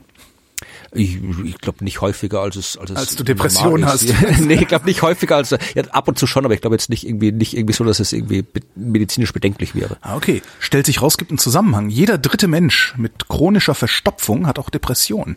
So. Okay. Und das liegt am Serotoninmangel und zwar in beiden Fällen. Serotoninmangel macht, dass im Darm weniger neue Neuronen gebildet werden. Und Serotoninmangel macht halt auch Depression. Haben sie geguckt, haben einfach mal ein bisschen Serotonin reingeschmissen ähm, und zack war die Darmfunktion verbessert und das depressive Verhalten hat sich normalisiert. Und jetzt kommt's. In Mäusen! Es Ja, gibt einen wunderbaren Twitter-Account. ich gerade sagen, der ist, der ist hervorragend, dieser Twitter-Account, ja. Es gibt einen wunderbaren Twitter-Account, der Username, also der Handle lautet Just Says, Just Says in Mais. Das ist ein Twitter-Account, der macht nichts anderes, als wissenschaftliche Arbeiten zu verbreiten, in denen im Mausmodell irgendeine interessante Sache gefunden wurde und er schreibt in Versalien darüber in Mais, also in Mäusen. Einfach nur, um darauf hinzuweisen, wie populär boulevardwissenschaftlicher Journalismus immer wieder Mausmodelle hernimmt und sagt, Heilung gegen Krebs gefunden. Ja, in Mäusen. In Mäusen, genau. Und das ist, äh, ja, das ist gleichzeitig jetzt die Empfehlung für diesen Twitter-Account gewesen. Ja, das kann ich mich nur anschließen. Der ja. ist super, ja. Was war im Universum noch? Ja, äh, wir haben ja, glaube ich, beim letzten Mal oder irgendwann schon öfter mal drüber gesprochen, über das, das äh, expandierende Universum und dass es da halt immer noch ein paar äh, ungeklärte Sachen gibt. Ja, und die, die ungeklärten Dinge werden immer ungeklärter. Also, ähm, ich glaube, das war die Geschichte, wo du mal gemeint hast, du hättest sie gesehen oder vielleicht auch nicht, ich bin mir jetzt nicht ganz sicher. Ähm, ich erzähle sie einfach und wenn sie mit einer schon erzählten Geschichte korreliert, dann Dann macht sie das halt. nichts, denn wiederholen heißt lernen. Genau. Also äh, nochmal kurz Zusammenfassung, äh, was bisher geschah im Universum. Also es entstand vor 13,8 Milliarden Jahren und dehnt sich seitdem aus. Und äh, früher dachte man, ja, das dehnt sich halt aus, aber äh, es gibt ja auch noch quasi die äh, Gravitationskraft der gesamten Materie im Universum, die quasi dieser mit der Gravitationskraft, also die gesamte Materie mit ihrer Gravitationskraft zieht quasi am Raum am Universum und wirkt dieser Expansionskraft entgegen und man ging davon aus, dass quasi diese Bremswirkung dafür sorgt, dass das Universum halt immer langsamer und langsamer expandiert und vielleicht irgendwann aufhört zu expandieren und vielleicht irgendwann wieder in sich zusammenfällt. Und äh, das wollte man messen. Mhm. Das hat man in den 1990er Jahren gemessen und äh, ich erkläre jetzt nicht, wie das genau abgelaufen ist. Das habe ich das ist das erklärt. das, das nicht, Ding, was, was für die Expansion sorgt, ist die dunkle Energie. Ne? Genau, also das, ja. nicht, das geht es um die Entdeckung der dunklen Energie. Also mhm. die Expansion, das, das, das, das Universum, das Universum expandiert, das war halt einfach so klar, es expandiert, weil halt, ja, weil halt Urknall und ja. Expansion. Wozu äh, noch Hausaufgaben machen. Ja, ja und äh, ich habe Film, Zitat. und äh, man hat quasi, man wollte halt äh, messen, wie stark die Verlangsamung der Expansion ist. Das wollte man in den 90er Jahren messen. Mhm. Äh, haben zwei Teams unabhängig voneinander getan und sind unabhängig voneinander zum gleichen Befund gekommen. Äh, die Expansion wird nicht langsamer, die wird immer schneller und schneller. Das Universum und, äh, platzt und man hat keine Ahnung gehabt, warum das so ist und äh, auch keine Ahnung gehabt, was die Ursache dafür ist. Man hat dieser Ursache eben den Namen dunkle Energie gegeben, aber halt keine wirkliche Idee, was da diese dunkle Energie sein könnte genau. Äh, aber wie gesagt, der Befund an sich ist äh, solide, der ist klar, für den gab es 2011 sogar den Nobelpreis in Physik. Äh, und jetzt, also das ist mehr oder weniger unbestritten. Das Problem jetzt an der Sache ist, dass es vereinfacht gesagt zwei verschiedene Arten von Messungen gibt, die nicht ganz zusammenpassen. Ja, also du hast einmal Messungen, äh, die in unserer kosmischen Umgebung quasi stattfinden, also jetzt sagen wir mal hier in unserer unserer Milchstraße und so weiter, äh, wo du die Expansionsgeschwindigkeiten, wo du die aus, aus kannst du die Sterne direkt beobachten und kannst messen und dann kannst du Messungen machen über die kosmische Hintergrundstrahlung. Also das Zeug, das äh, 300.000, äh, 400.000 Jahre nach dem Urknall freigesetzt worden ist. Äh, und auch da kannst das ist, du Stimmt es eigentlich, dass es, dass die kosmische Hintergrundstrahlung das ist, was im Radio fürs Rauschen verantwortlich ist?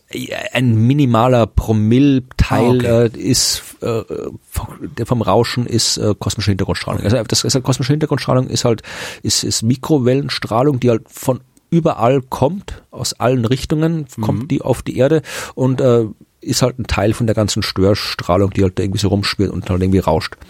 Aber es ist jetzt nicht so, wenn dir, wenn es die kosmische Hintergrundstrahlung nicht da wäre, dann würdest du es nicht hören. Okay. Ja. Es gibt halt irgendwie zwei Arten, diese Hintergrundstrahlung zu messen. Einmal eben über die kosmische Hintergrundstrahlung, einmal über äh, die Untersuchung von Sternen in unserer näheren kosmischen Umgebung und äh, die Ergebnisse stimmen aber nicht äh, überein. Ja, und sie stimmen auch nicht, wenn du Messunsicherheiten inkludierst, nicht überein. Das heißt, äh, es geht dabei um die sogenannte Hubble-Konstante, ja, also halt eben mhm. die, die, die, die Rate, mit der das Universum quasi expandiert und die ist halt tatsächlich eben äh, unterschiedlich äh, im jungen Universum, wo die äh, kosmische Hintergrund. Hast du mir gerade gesagt, die Konstante ist nicht konstant? Die Koppelkonstante war noch nie konstant. Das ist okay. der, der absolut un, un, un, äh, vernünftig benanntes Ding. Aber äh, tatsächlich, wenn du ein Diagramm aufträgst, vor allem, äh, einerseits ist sie, man dachte, sie wäre konstant, äh, aber man hat sie, sie ist halt wahnsinnig schwer zu bestimmen. Also du müsste man mal machen. Also du müsstest mal eigentlich den Wert der Hubble-Konstante so im Laufe der Zeit. Variable der, Konstanten, geil.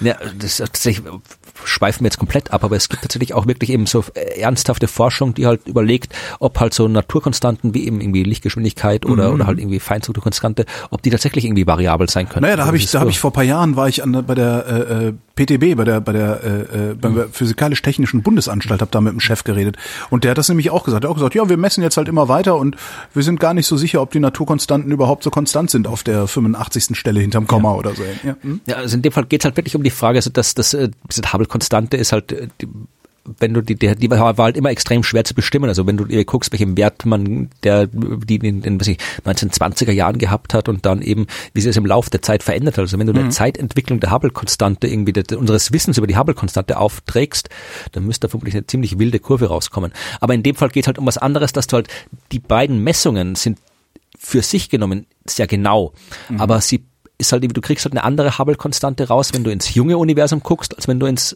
gegenwärtige Universum guckst. Ja. Und äh, ja, man weiß nicht warum. Äh, das ist der Stand der Dinge und das äh, hat man jetzt vor kurzem rausgefunden. Also man, das, das, die Diskrepanz gibt schon länger, aber jetzt haben äh, ein paar von den Typen, die damals die dunkle Energie entdeckt haben, haben jetzt dann äh, diese äh, Hubbles-Konstante nochmal extrem genau gemessen, eben die lokale die heutige Hubble-Konstante sind jetzt wirklich so 74,03, äh, ist schon eine zweite Nachkommastelle, was für die Disziplin sehr genau ist. Also das Universum in unserer Umgebung, das aktuelle Universum in unserer Umgebung dehnt sich mit einer Rate von 74,03 Kilometer pro Sekunde pro Megaparsec aus. Und äh, das ist ein anderer Wert, als er früher war und man weiß nicht warum. Gucken wir mal, wie konstant das dann noch ist. Zurück auf die Erde. Ähm, britische Wissenschaftler haben festgestellt, dass Bioplastik gar nicht so bio ist. Ja, sind hingegangen, haben normales PET-Plastik genommen mit äh, verwandten Bioplastik-Varianten, ähm, biologisch abbaubare, kompostierbare Materialien und etwas, das nennt sich oxoabbaubarer Kunststoff. Da werden dann irgendwie noch Plastikmetallionen beigetan, die sich bei UV-Licht und Wärme und Sauerstoff, die dann so vor sich hin oxidieren und das dann fragmentieren. Ähm, haben diese Plastiksorten über drei Jahre getestet unter Laborbedingungen und in drei natürlichen Umgebungen, also äh, an der Luft, im Boden und im Meerwasser. Und haben das Zeug dann irgendwann ausgegraben und festgestellt, das Bioplastik ist nach drei Jahren im Boden immer noch eine stabile Tragetüte gewesen. Das äh, kompostierbare Plastik hat ein bisschen besser abgeschnitten als das äh, herkömmliche, also PET. Ähm, und zwar war das aus Meerwasser nach drei Monaten vollständig weg. Also drei Monate Meerwasser, die, die kompostierbare Plastiktüte ist weg. Im Boden haben aber 27 Monate gehalten in ihrer ähm, ursprünglichen Form, war aber nicht mehr als Tragetasche zu verwenden. Wie weg ist weg in dem Fall? Weil du hast aber das Problem, wenn du bist so Mikro- Nanoplastikteilchen hast, die dann irgendwo in, in, in, im Körper landet von den Fischen und von den anderen Viechern. Also da ist dann sieht man es nur nicht mehr oder ist es wirklich abgebaut chemisch? Das ist die Frage. Das äh, habe ich nicht rausfinden können. Also ich vermute mal, es ist dann tatsächlich abgebaut, sonst würde es nicht kompostierbar heißen, oder? Ja, kommt davon auf dem Komposthaufen kannst du Fisch schmeißen. Wenn das dann schon ja, klar, das ist doch noch nicht kompostierbar, was du da hingeschmissen Ach so, ist das nicht kompostierbar? genau, kompostierbar ist alles, was, was ich auf den Komposthaufen werfe. Genau. Autoreifen, genau. Schweinehälften, was man halt so hat. Und meine letzte Meldung ist, es gibt ähm, ein schönes Citizen Science Projekt von britischen und deutschen Wissenschaftlern. Mhm. Und zwar gibt es ein Spiel, das unter zusammen, wie nennt man das? Zusammenarbeit mit der Telekom gebaut worden ist. Und zwar hat die Telekom mit Neurologen zusammen ein Spiel für die Demenzforschung gebaut. Das Spiel heißt Sea Hero Quest. Ähm, da musst du halt so eine, hast eine virtuelle Ozeanwelt mit Inseln mhm. und Eisbergen und musst so deinen Weg durch dieses Labyrinth finden. Die Daten fließen allesamt an einen Server, also Daten und Verhalten der Spieler gehen an den Server, Wissenschaftler werten das aus und das Spiel haben schon mehr als vier Millionen Leute gespielt und daraus konnten sie zum ersten Mal. Oder war es immer nur einer, der vergessen hat, dass er schon gespielt hatte? ist jetzt gemein, ja, aber was sie daraus machen, machen konnten, ist, sie konnten tatsächlich ja. einen Referenzwert zur mhm. normalen menschlichen Orientierungsfähigkeit festlegen. Aha. So. Okay. Das Ding liefert jetzt Vergleichswerte dafür, wie gut oder wie schlecht du dich je nach Alter orientieren kannst oder mhm. Geschlecht oder sogar verschiedenen Kulturen. Also das, Entschuldigung, dass, dass ich verstehe. Das, das Spiel haben jetzt einfach irgendwelche Leute gespielt das haben und die haben angegeben, Menschen. wie alt sie sind. Oder war das jetzt speziell für Demenzkranke, die das gespielt haben? Nee, das haben alle gespielt. Kannst du runterladen, okay, kannst du spielen. Ja, haben okay, alle gespielt, gut, jetzt haben sie halt ja. einen riesigen Referenzwert äh, gebaut. Okay. Und ähm, was die Demenzforschung weiß, ist, dass äh, Alzheimer ähm, da habe ich auch gerade einen sehr interessanten Resonator aufgenommen. Der letzte Resonator 152, die Folge räumliche Orientierung, kann ich nur empfehlen. Da habe ich, ähm, das, das ist ein Psychologe, mit dem ich gesprochen habe, vom, vom, vom Helmholtz-Zentrum in äh, Magdeburg, also von der Deutschen Gesellschaft für neurodegenerative Erkrankungen. Und der sagte halt auch, dass sie Hinweise darauf haben, dass Demenzpatienten nee, anders, dass der Verlust der Orientierungsfähigkeit ein Frühindikator für eine spätere Alzheimer-Erkrankung sein kann. Und die arbeiten halt gerade daran, Möglichkeiten zu finden, ja praktisch eine Orientierungslosigkeit als Frühindikator dann auch tatsächlich zu erkennen. Und dieses, dieses Programm, diese Software, die scheint das zu können. Ähm, was sie dann nämlich können, ist, also sie haben Vergleichswerte, dadurch, dass sie einen großen Datenbestand haben und können dann Navigationsdefizite identifizieren, die charakteristisch sind für Alzheimer. So, und die treten, ich glaube, der sagte der Wissenschaftler, mit dem ich gesprochen habe, bis zu zehn Jahre bevor richtige Alzheimer-Symptome zu finden sind auf. Das ist aber cool. Das, das, ist richtig cool. Ja. Also wenn, wenn die Forschung weitergeht, und das, äh, das sah, war sehr vielversprechend, was der mir da in dem Interview Mhm. erzählt hat, wenn, wenn das weitergeht, dann hast du halt irgendwann ist tatsächlich so, dass du beim Neurologen eine Maschine stehen hast, ähnlich wie- ja, wie so ein Ultraschall, der Arzt da stehen hat, und der kann dann mit dir halt so bestimmte Orientierungstests machen in so einer ähm, festgelegten Umgebung. Die machen das mit, mit Virtual Reality, versuchen die dann halt so einen Standardtest zu entwickeln und dann kann der halt mit dir einen Test machen und kann sagen, okay, ich habe da einen Marker, ich, ich, es gibt Anzeichen dafür, dass sie in einem sehr frühen Stadium an Alzheimer erkrankt sind. Wir fangen jetzt schon mal an, dagegen zu arbeiten und dadurch kannst du das dann natürlich verzögern. Das ist schon sehr cool. Das ist wirklich cool, ja. Ja. Ja, ich habe dann auch nichts mehr, außer der, der, den Hinweisen. Den üblichen Hinweisen, äh, genau, Achtung, Achtung, Na, jetzt, äh, hier kommt die Werbung. es sind jetzt nicht, Die Wissenschaft wird unterstützt durch die Ja, Science heute, Busters. Ja, äh, heute gibt's auch unübliche Hinweise, Oh. ja. Also äh, tatsächlich, also erstmal gibt's, äh, ich halt zur Abwechslung mal wieder einen Vortrag äh, ohne meine Science Busters Kollegen Mhm. zu einem ziemlich interessanten Thema, finde ich, nämlich äh, in Innsbruck am 22. Mai. Und zwar äh, an der Uni, äh, das gehört zur Uni Innsbruck dazu und der Titel ist äh, Was äh, tun gegen Wissenschaftsskepsis? Ja, also äh, was tust du mit Leuten, die halt irgendwie nicht an Wissenschaft glauben wollen oder das doof finden? Naja, man muss ja nicht eine- dran glauben, das ist ja das Praktische. Nee, aber oder halt die, der irgendwie misstrauisch, negativ, feindlich gegenüberstehen. Ja. Also Was machst du werd- mit denen? Hast du da eine, eine griffige Antwort, ohne dass man in deinen Vortrag muss, weil ich komme ja, eine griffige Antwort. Es ist, äh, ich werde halt, irgendwie- es ist, es ist ein Vortrag mit Diskussion. Also ich werde zuerst irgendwie so eine halbe, dreiviertel was erzählen und dann gibt's eine moderierte Diskussion, Podiumsdiskussion. Also nee, Podiumsdiskussion nicht, weil da sitzt nur ich, aber eine Diskussion mit, mit dem Publikum halt, das kommt. Äh, und ähm, ja, also ich so richtig ich glaube, das ist eins von den Dingen, wo du nicht sagen kannst, man muss das so machen, aber was, glaube ich, funktionieren kann, ist eben, das Problem ist, dass du immer einen Widerspruch hast. Ja, da kommen die Leute mit dir, hier die, die, die, äh, wenn jetzt einer kommt und dir erzählt hier, das ist ein Beispiel, ja, hier die, die Leute mit ihrem Gentechnik, ja, Gentechnik ist irgendwie böse. Und äh, da, da, da, wenn du dann anfängst, ja, aber Entschuldigung, Gentechnik ist nicht böse, weil Gentechnik macht das und das und das und das, dann, dann, ich glaube, da hast du schon verloren, zumindest bei den Leuten, weil dann das, was du sagst, ist quasi, du hast Unrecht, ich habe Recht und ich erkläre dir jetzt wieso. Das ist das, was die Leute hören. Oder wenn sie es halt je nachdem, wie sie es hören oder wie du es sagst. Also du bist blöd, ich bin klug, hör mir zu. Also Das ist so eine Konfliktsituation, wo du, glaube ich, nicht weiterkommst. Ich glaube, was helfen könnte, ist, wenn du, wenn du jetzt jemanden hast, der erzählt hier, ja, Gentechnik, alles scheiße. Wenn du dir sagst, ja, du hast recht, also Gentechnik kann problematisch sein. Und zwar in dem und dem und dem Fall.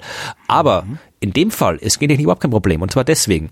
Also wenn du probierst, irgendwie halt dir tatsächlich äh, die, die, äh, die Leute quasi mit den Leuten auf eine Art und Weise zu reden, die nicht, nicht, komplett, mit, äh, nicht komplett abzulehnen. Also wie man zum Beispiel Rassismus komplett ablehnt, wenn einer sagt, ne, äh, Ja, das ist sind ein anderer, ja. dumm, da Das ist du ein halt, anderes Thema. Hey, Alter, du hast keine Ahnung, das ist Unsinn. Mhm. Aber wenn jemand sagt, Gentechnik ist ein Problem oder Gentechnik ist böse, dann, wie du schon sagtest, dann hat er ja in Teilen möglicherweise recht, zieht nur daraus die falschen Schlüsse. Ja, also ich glaube, kann- ich stimmt. ich glaube, das Ding ist, du, du brauchst, ich weiß nicht, vielleicht kann man kann man das Empathie nennen. Also jetzt nicht nicht immer sofort irgendwie so auf, auf diesen diesen Konfrontationskurs gehen, nicht sofort dich angegriffen fühlen, sondern wirklich sagen, okay, der Typ hat ein Problem Ja. und äh, vielleicht äh, mal gucken. Ich meine, ich ich ich habe eine komplett andere Meinung, aber vielleicht gibt's ja irgendwo, vielleicht kann ich mal, ich, ich guck mal, warum der ein Problem hat und vielleicht gibt's irgendwas, Mhm. wo wir, wo wir drüber, also irgendwie die Art, also dass man, ich, ich kann es jetzt nicht in ein paar Sätzen zusammenfassen, aber ich glaube, das kann ein Weg sein, wie man damit umgehen kann.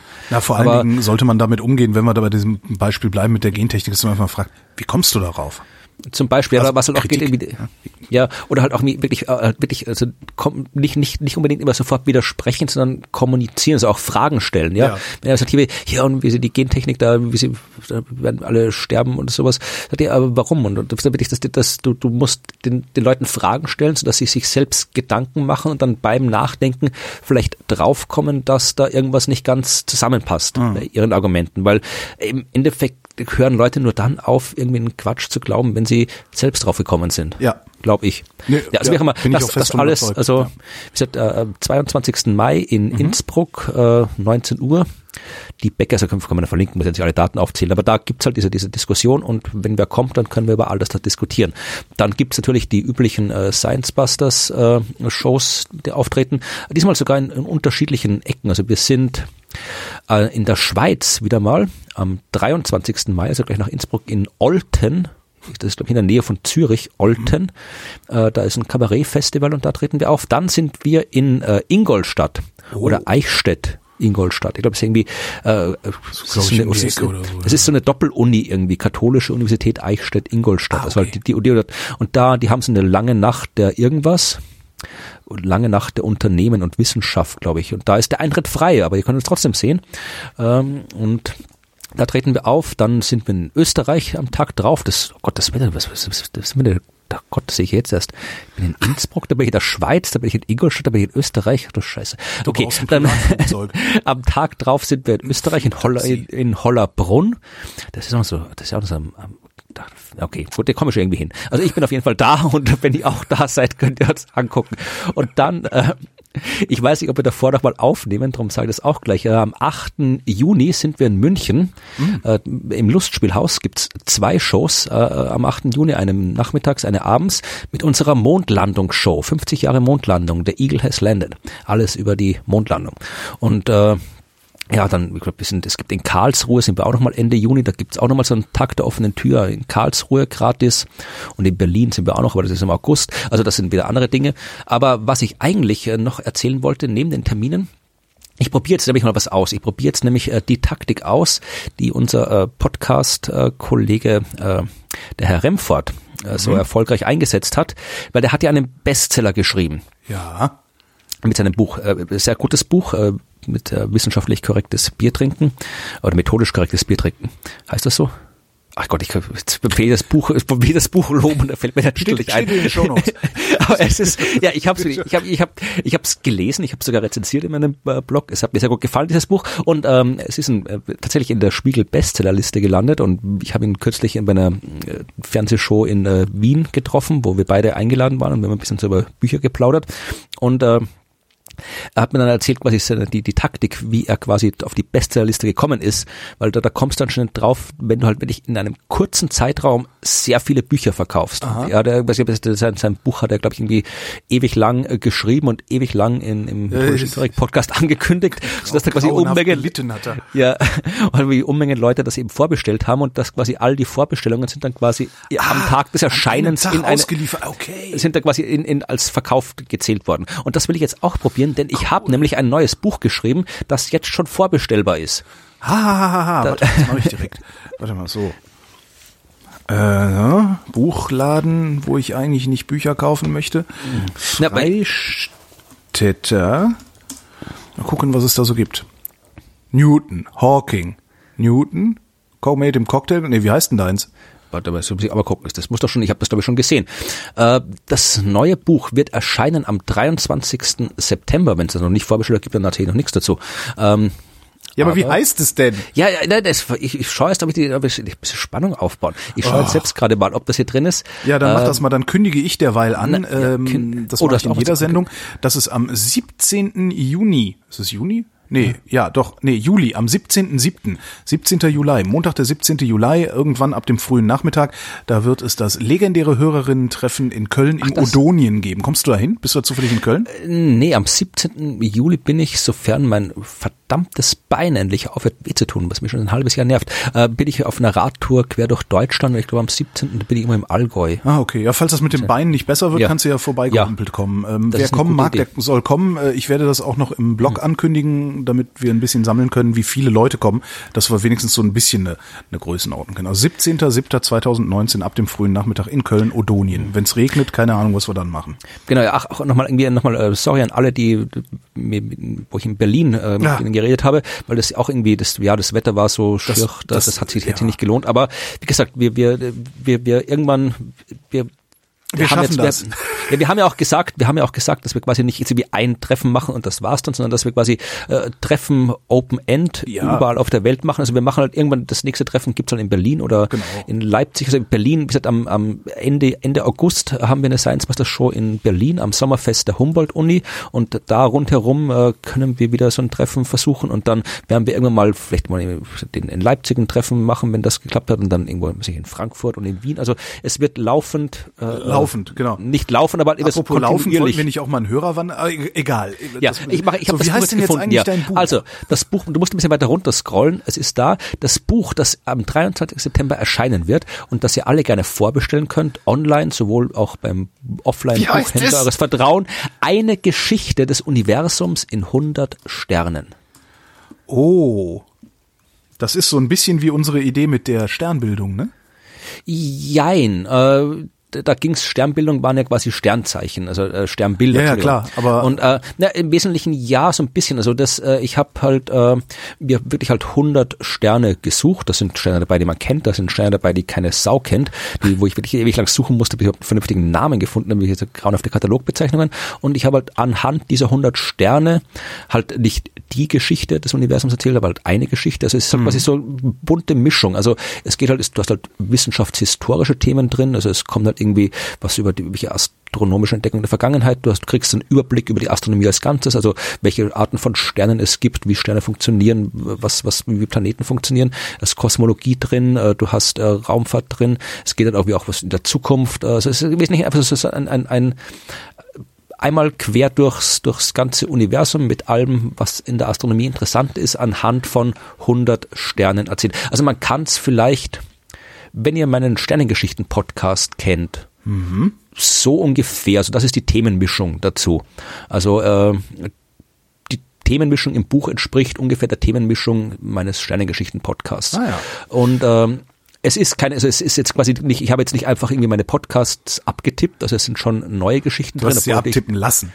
ja, nein, ich habe tatsächlich, ich meine, natürlich äh, gibt es thematische Überschneidungen. Also ich werde David dort irgendwie über den Urknall reden, ich werde David dort äh, über, keine Ahnung, über roten Riesen reden oder sonst was. Aber natürlich äh, sind, äh, es, ich habe das, wie alle meine Bücher, es ist komplett neu geschrieben und es ist wirklich ein, ein schönes Buch. Also ich, ich freue mich drauf. Es wird auch ein Hörbuch geben, tatsächlich von Ah, mir gelesen zur Abwechslung mal. Und äh, ja, also wie gesagt, es ist, ich habe es jetzt gerade erst letzte Woche äh, fertig geschrieben, das Buch. Ich habe es auch schon vorbestellt. Das wäre Ja. ziemlich cool, wenn das funktionieren würde, wenn jetzt irgendwie Ja. sämtliche Vrindhörerinnen und Hörer, die das sowieso lesen wollen, das einfach vorbestellen, so dass es dann tatsächlich in der Woche, wo es rauskommt, sofort in die Bestsellerliste katapultiert Ja. wird. Dann, dann haben wir gewonnen. Und dann machen wir das auch mit irgendwelchen absurden Büchern in Zukunft. Ja, es kann auch sein, dass ich es vielleicht noch ein zweites Mal erwähne, wenn wir den Podcast doch mal aufnehmen, Ja, dass es das Buch Sicherheit. gibt. Also äh, Das äh, machen wir, das erwähnen wir beim nächsten Mal am Anfang, weil jetzt hört ja schon keiner mehr zu, weil die Leute glauben, das sei ja hier Werbung, was es ja, Ja, auch ist. aber wie gesagt, es ist also es hat fast, ich meine, wir haben alle meine Bücher Spaß gemacht, aber das hat mir besonders Spaß gemacht, weil es auch vor allem irgendwie so, vielleicht, wir könnten vielleicht mal ein eigenes, wir würden mal interessant einen eigenen Podcast über wie man ein Buch schreibt machen, weil da hast du Erfahrung, ich habe Erfahrung. Dann haben wir Alexandra noch mit einer, machen wir einen Dreier-Podcast, weil die schreibt eine komplett andere Art von Buch Ja. als ich. Äh, in dem Fall was, ich fand es halt interessant vom Schreiben her, weil die wirklich irgendwie, äh, ich konnte jetzt keinen 500 Seiten Wälzer schreiben, das, das ist halt irgendwie geht von der Produktion her nicht, also dann kostet es irgendwie kann, kann ja auch nicht so dramatisch viel kosten, so ein Buch für die Zielgruppe. Um, das heißt, ich habe wirklich äh, so ein Kapitel, sind 100 Kapitel und ein Kapitel hat so zwischen 4.000 und 5.000 Zeichen. Was halt, das heißt, äh, du, du, ich habe halt wirklich, äh, und ich habe probiert so zu schreiben, dass du wirklich äh, alle Kapitel unabhängig voneinander lesen kannst. Das heißt, du kannst das Buch ja. ja, ja, gut, das ist ein guter, guter äh, Use Case, ja. Also du kannst es wirklich irgendwo aufschlagen und du kannst quasi, natürlich, wenn du alle Geschichten hintereinander liest, dann, dann äh, vertieft sich das Wissen quasi. Also das, was in einem Kapitel vielleicht nur in zwei Sätzen kurz erwähnt wird, wird im anderen Kapitel als eigenes Kapitel ausführlich erklärt. Aber im Wesentlichen kannst du jedes Kapitel, so wenn ich es hoffe, hoffentlich vernünftig gemacht habe, kannst du jedes Kapitel lesen, ohne dass am Ende jetzt irgendwie du 100 offene Fragen hast.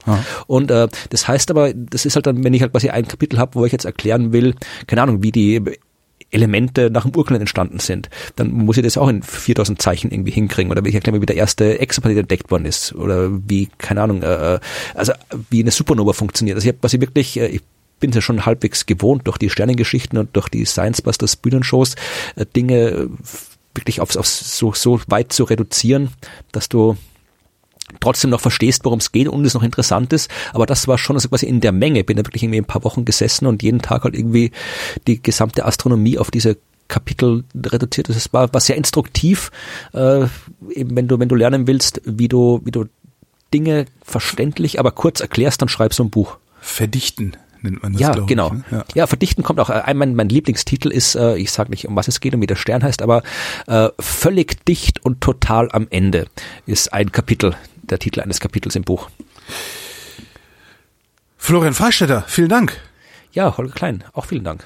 Das war die Wissenschaft. Wir danken für die Aufmerksamkeit.